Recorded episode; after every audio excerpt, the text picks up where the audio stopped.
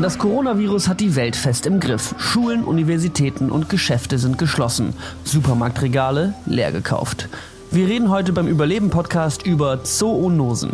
Krankheiten, die vom Tier auf den Menschen übertragen werden. Die Liste dazu ist enorm lang.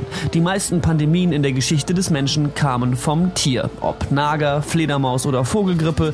Unser enger Kontakt mit Tieren ist jedes Mal ein Risiko. Wie wir gerade so gut spüren können, wie vermutlich noch nie zuvor. Das Coronavirus verändert zurzeit das Leben in unserem Land dramatisch. Wir wollen uns heute fragen, ob man solche Ausbrüche in Zukunft verhindern kann. Welche Rolle spielen dabei bei Umweltzerstörung, Wildtierhandel und Massentierhaltung. Als Expertin zu dem Thema spreche ich heute mit May Hokan. Sie arbeitet beim WWF als Artenschützerin und spricht auch über ihre Vergangenheit als Tierärztin und ihre Arbeit mit beispielsweise Lemuren auf Madagaskar. Es wird wieder eine spannende Folge, also wünsche ich euch heute viel Spaß.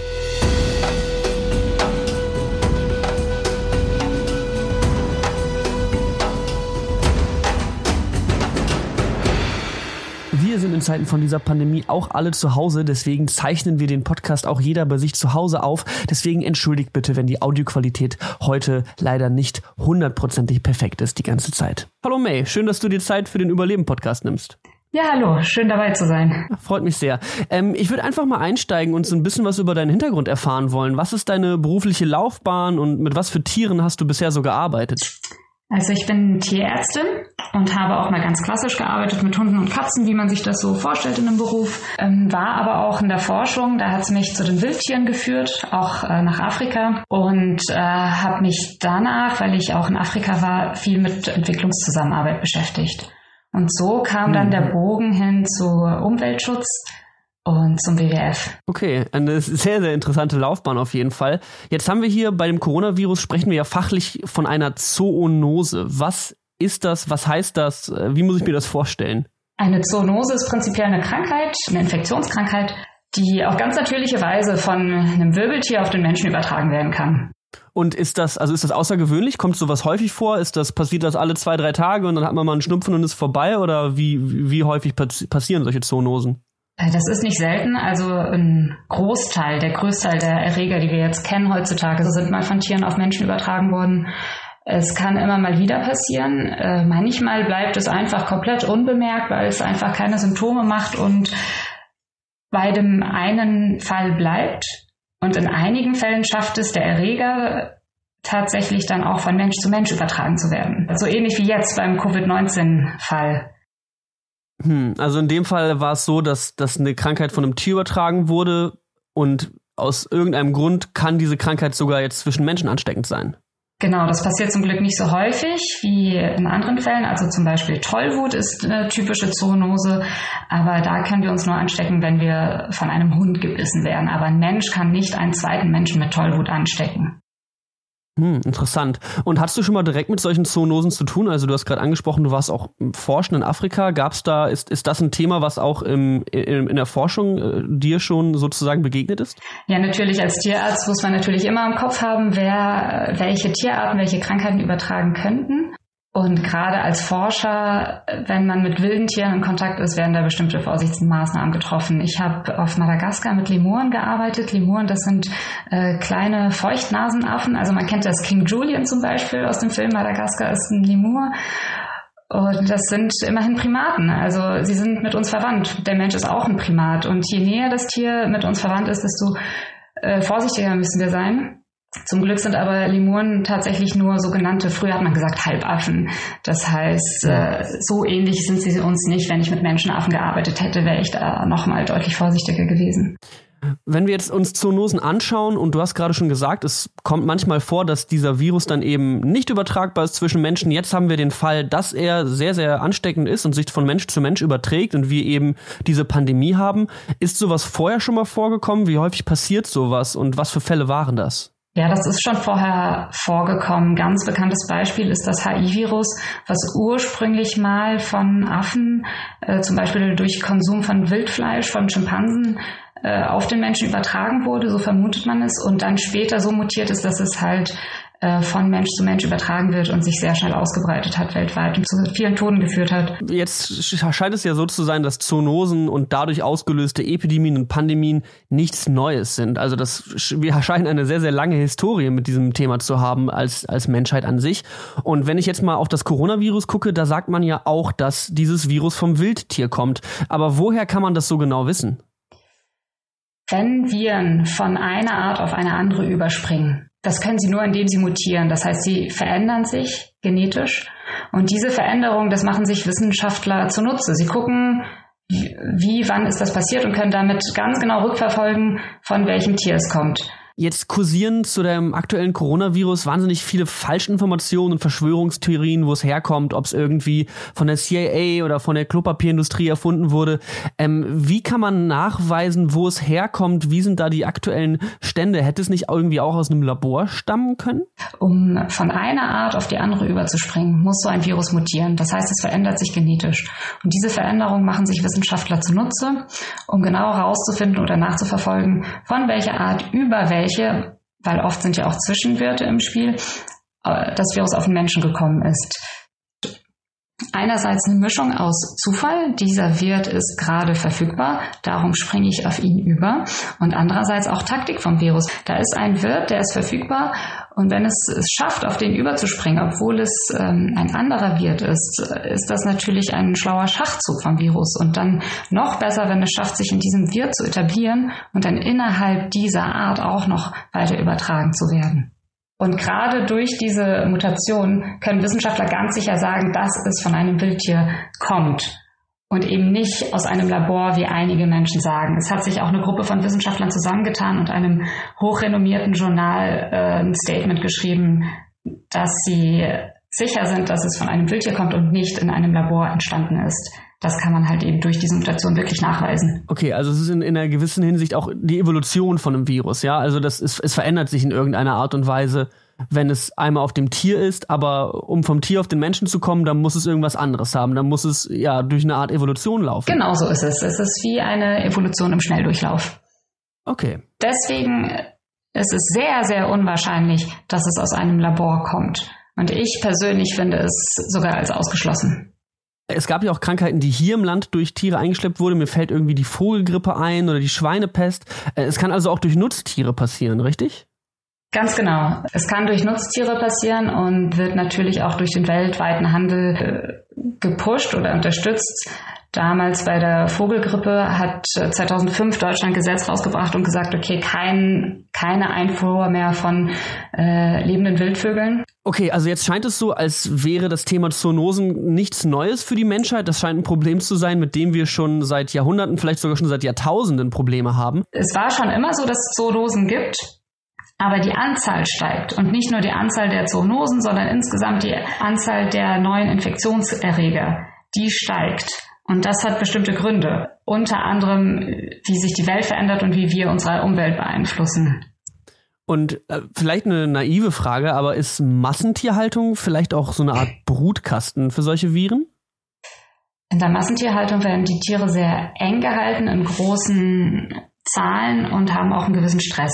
Man weiß, dass Stress immunsupprimierend wirkt. Das heißt, wenn man Stress ist, wird man eher anfällig für Krankheiten und eher krank. Man kennt das, wenn man viel arbeitet und dann kommt sofort der Satz, ich glaube, ich werde krank.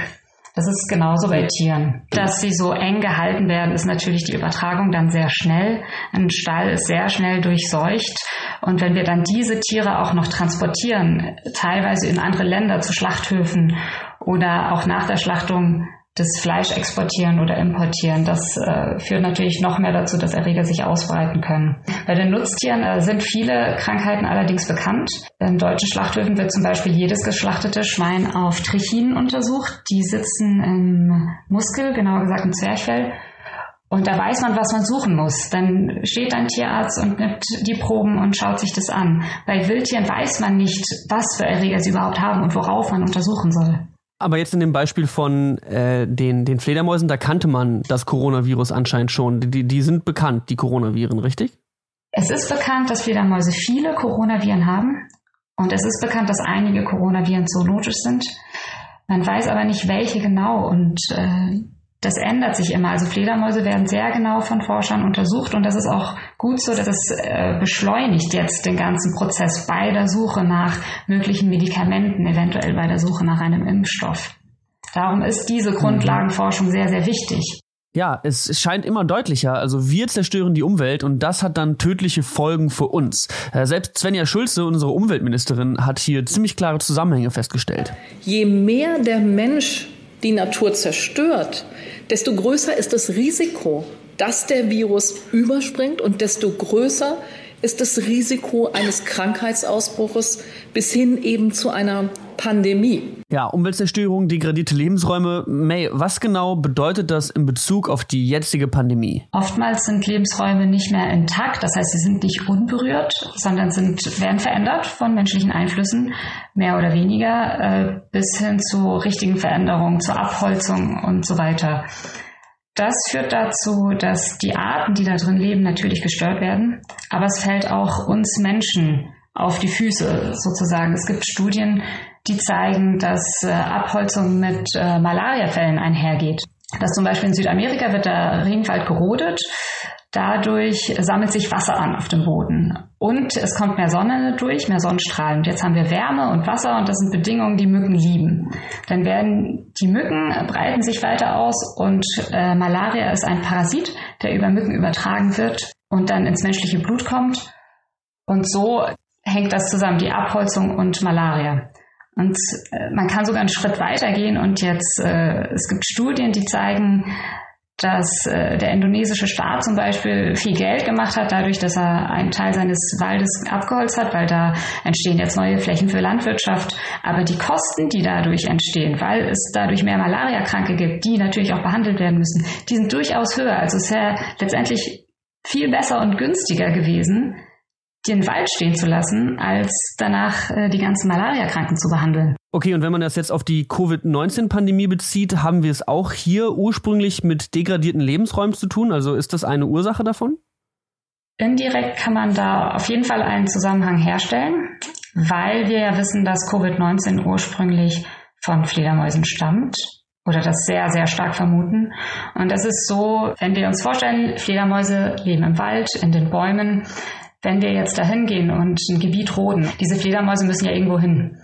Oft gehen sie dann, ziehen sie weiter, kommen in menschliche Siedlungen oder Gebiete, halten sich dort auf, sind dadurch näher an den Menschen dran. Sie leben da, koten auch und können damit Erreger übertragen. Okay, also Umwelt- und Lebensraumzerstörung spielt da eine ganz, ganz große Rolle. Ähm, was ist das für Umweltzerstörung? Also wir haben gerade eben schon mal ein bisschen über Rodung und Waldrodung geredet. Wie wird der Lebensraum von den Fledermäusen zerstört? Ist das jetzt, muss ich mir das jetzt vorstellen, dass äh, diese Zoonose, das Coronavirus so ein bisschen die Rache der Schuppentiere und Fledermäuse ist, unter der wir Menschen jetzt leiden, weil wir deren Lebensraum zerstören? Das liest man tatsächlich hier und da. Ich äh, finde diesen Begriff der Rache tatsächlich äh, etwas falsch. Ich glaube nicht, dass die die Natur sich rächt. Allerdings ist es tatsächlich so, dass das ähm, auf unsere oder auf die menschlichen Aktivitäten zurückzuführen ist, was da passiert. Inwiefern greifen wir in den Lebensraum von Fledermäusen ein? Was ist der Lebensraum von Fledermäusen? Fledermäuse leben vor allem in Wäldern und man kennt das Bild, wenn sie da an den Bäumen hängen und wenn wir ihnen diesen Lebensraum wegnehmen, wenn wir diese Bäume fällen, dann müssen sie woanders hin. Und dann kommen sie oft in Siedlungen in Nähe von Menschen in die Dörfer, halten sich dort auf, da ist die Wahrscheinlichkeit größer, dass sie zum Beispiel äh, durch das Absetzen von Kot Menschen äh, infizieren. Gleichzeitig werden sie aber auch gejagt und gegessen. In einigen Kulturen und Völkern ist das ganz normal. Da äh, gilt es vor allem auch, die Menschen aufzuklären, dass eine Gefahr mit bei ist.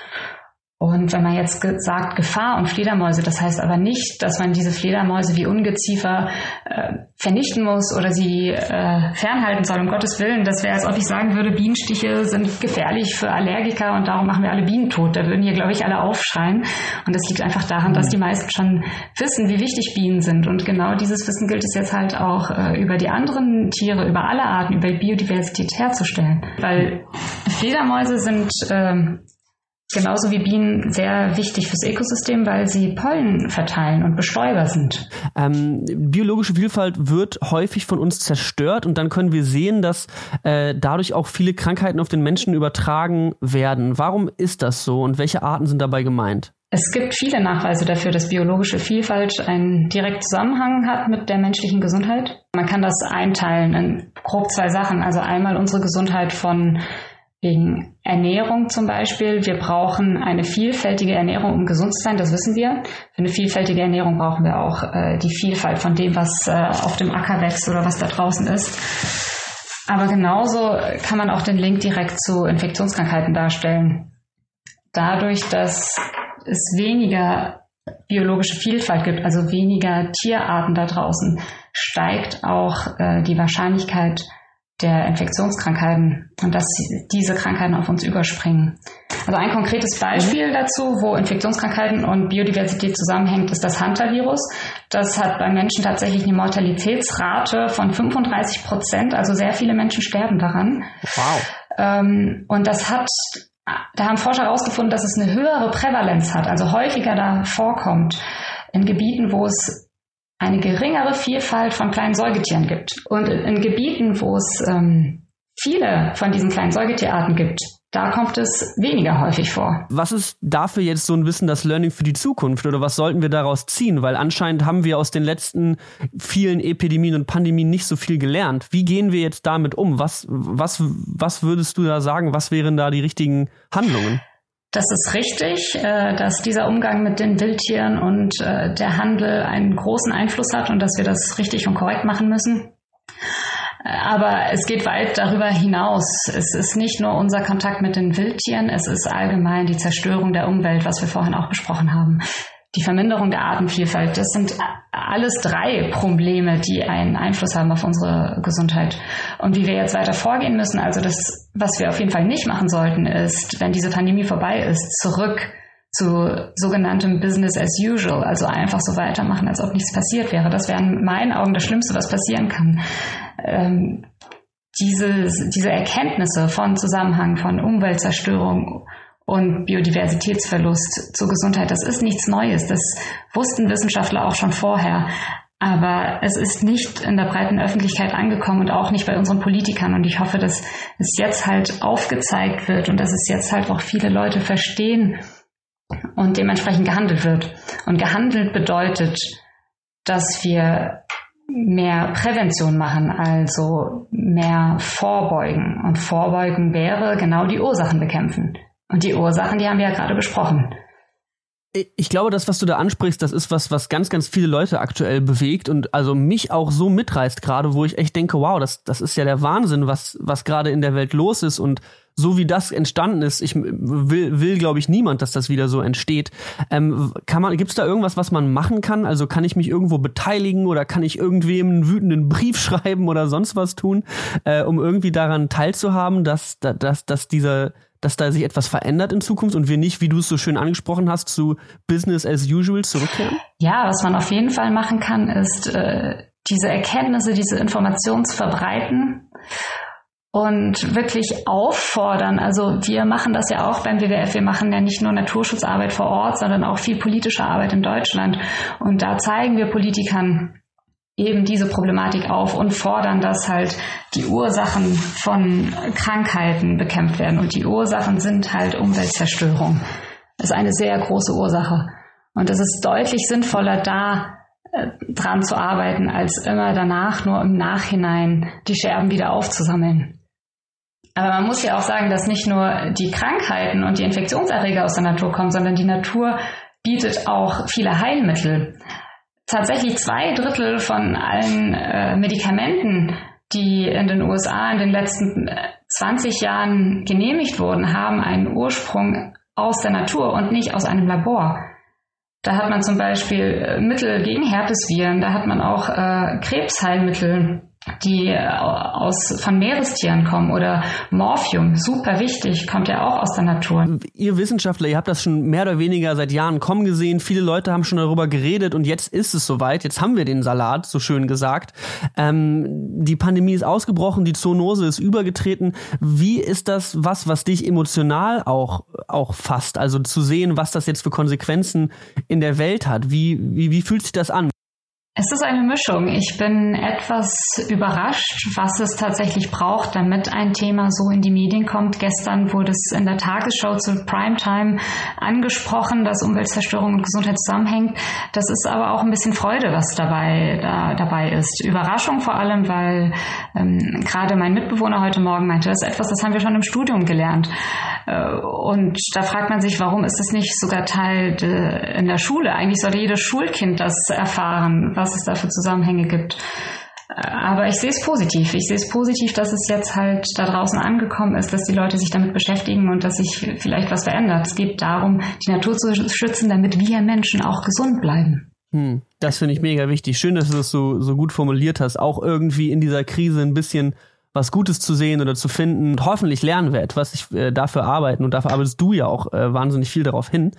Ähm, was mich noch so ein bisschen interessiert, wir haben viel über Umweltzerstörung geredet. Wir haben nicht wirklich über den Klimawandel geredet und das ist ein Thema, was mich auch persönlich sehr interessiert. Wirkt sich der Klimawandel eigentlich irgendwie auch auf Viren aus und wenn ja, in welcher Form? Der Klimawandel wirkt sich direkt auf unsere Gesundheit aus. Zum Beispiel beeinflusst er unser Herz-Kreislauf-System. Aber gleichzeitig ähm, wirkt er sich halt auch auf die Infektionserreger auf, also Viren, äh, aber auch Bakterien. Da fällt mir ein ganz konkretes Beispiel ein. Äh, große Katastrophe war 2015, als in der kasachischen Steppe auf einmal 200.000 Seigerantilopen in nur drei Wochen gestorben sind. Also die sind quasi einfach umgekippt. Wenn man sich diese Fotos anguckt, die findet man im Internet, das sieht aus wie bei einer Folge von Dark. Auf einmal liegen da ganz viele Tiere tot. Und ähm, man hat herausgefunden, dass das an einem Bakterium liegt, äh, Pastorella multocida, was halt eine Blutvergiftung äh, verursacht hat. Und dass dieser Erreger, der eigentlich kein großes Problem ist, ins Blut gekommen ist, das hat halt einen Zusammenhang mit den hohen Temperaturen, die da normalerweise so nicht herrschen. Wissenschaftler beschäftigen sich aktuell sehr viel mit dem Thema, wie äh, Klimawandel unsere Gesundheit beeinflusst. Und es gibt tatsächlich eine Gruppe von Wissenschaftlern, die regelmäßig einen Bericht rausbringt, wo sie genau gucken, die haben da Indikatoren, wie sich denn die, der Klimawandel auf unsere Gesundheit auswirkt. Die sind mit, beim letzten Bericht mit dem Satz rausgegangen, dass das Leben eines heute geborenen Kindes stark vom Klimawandel beeinflusst wird. Und das sind zum Beispiel die Nahrungsmittelunsicherheiten, die entstehen durch den Klimawandel, aber auch die Wasserknappheit und, was wir besprochen haben, diese veränderten Muster von Infektionskrankheiten.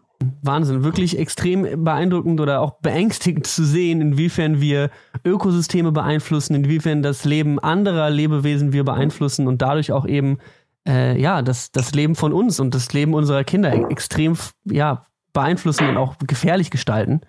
Also wenn wir uns jetzt anschauen und sagen, alles klar, der enge Kontakt zwischen Mensch und Tier und vor allem das Eingreifen in den Lebensraum ist das Problem, heißt das, jetzt müssen alle Menschen aus dem Wald raus und wir dürfen nie wieder in den Kontakt mit der Natur kommen, oder?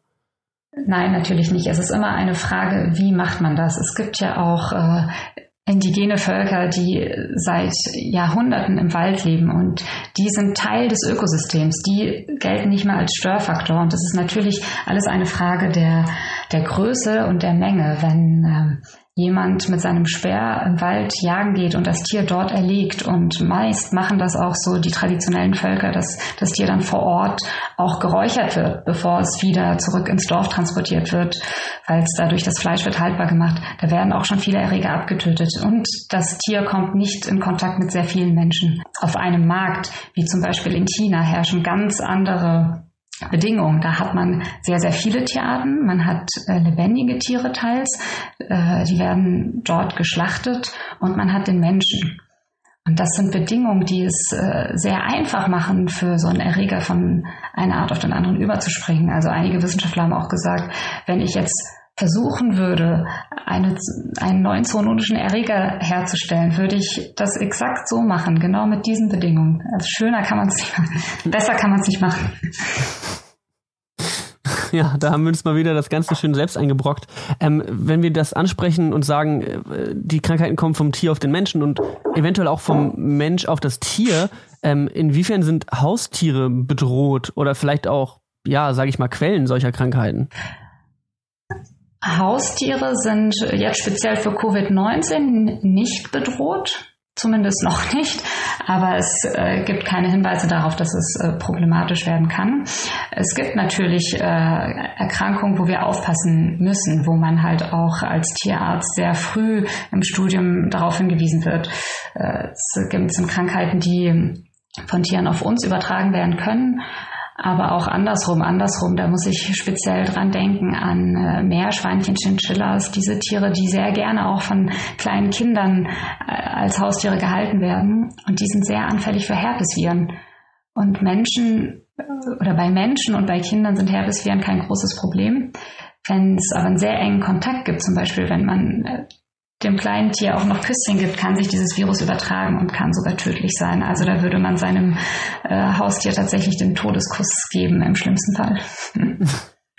Ja, es ist aktuell ein total emotionales Thema. Wir sind alle in unserem Leben davon beeinflusst und Leute wissen nicht so richtig, wie es weitergeht. Deswegen würde ich das auch ganz gerne mal so an dich stellen. Bist du im Hinblick auf die Situation auf der Welt ähm, eher optimistisch oder pessimistisch eingestellt? Wenn wir uns anschauen, wie viel wir schon zerstört haben, ist diese Virensituation noch unter Kontrolle zu bekommen? Glaubst du, wir können hier wirklich was draus lernen? Wie siehst du das? Wie fühlst du dich in Bezug auf dieses Thema? Ich bin allgemein ein sehr optimistischer Mensch. Ich glaube, sonst könnte ich auch äh, diesen Job nicht machen. In unserem Beruf werden wir ja täglich mit diesen Zahlen konfrontiert. Wie viel ist schon zerstört an der Natur? Wie viele Arten sind ausgestorben? Und äh, man muss halt immer weitermachen. Aber jetzt, ich sehe in dieser Krise tatsächlich eine Chance. Ich weiß, das ist ein ausgelutschter Satz, aber zum ersten Mal sehe ich das tatsächlich so, dass äh, die Menschen realisieren und hoffentlich auch die Politiker, dass es äh, hier einen Zusammenhang gibt und verstehen, warum wir das machen, warum wir den Naturschutz machen, dass es kein Ding ist, äh, kein Luxus Ding, dass man Natur schützt, sondern dass es eigentlich äh, Grundsatz sein sollte, dass da auch Gelder einfließen müssen, dass da auch Menschen in dem Bereich arbeiten müssen. Und von der Ausbreitung her der Krankheiten, es gab schon immer welche, natürlich steigt die Zahl gerade, aber wenn wir wissen, warum und das jetzt auch angehen, dann bin ich auch optimistisch, dass wir das alles sehr gut äh, unter Kontrolle haben. Und wenn ich sehe, wie jetzt äh, Humanmediziner zusammen mit Tiermedizinern, Biologen, aber auch Ökonomen zusammenarbeiten, bin ich da schon sehr optimistisch, dass wir das alle zusammen hinkriegen. Wahnsinnig. Äh, danke für deine Einschätzung, May, und vielen, vielen Dank für deine grundsätzliches, äh, für deine grundsätzlichen Antworten heute in dieser Episode. Ich habe wahnsinnig viel gelernt und für mich auch so viele neue Sachen entdeckt, wie, wie essentiell unsere Gesundheit mit Artenschutz und wie mit Artenschutz und mit Umweltschutz zusammenhängt und auch mit dem Klimawandel, das ist wahnsinnig interessant herauszufinden. Und ich glaube, wenn das bei den Leuten ankommt und das Leute noch mehr verstehen, und ich glaube, genau wie du es gerade gesagt hast, äh, gerade scheinen viele Leute äh, davon beeinflusst zu werden und das so ein bisschen zu verstehen, ähm, dann habe ich auch ein wenig einen optimistischeren Blick auf die Zukunft, dass wir aus dieser Krise was lernen können und nicht so weitermachen wie vorher, hoffe ich auf jeden Fall. Ähm, hm. Ja, May, vielen Dank, dass du da warst. Sehr gerne.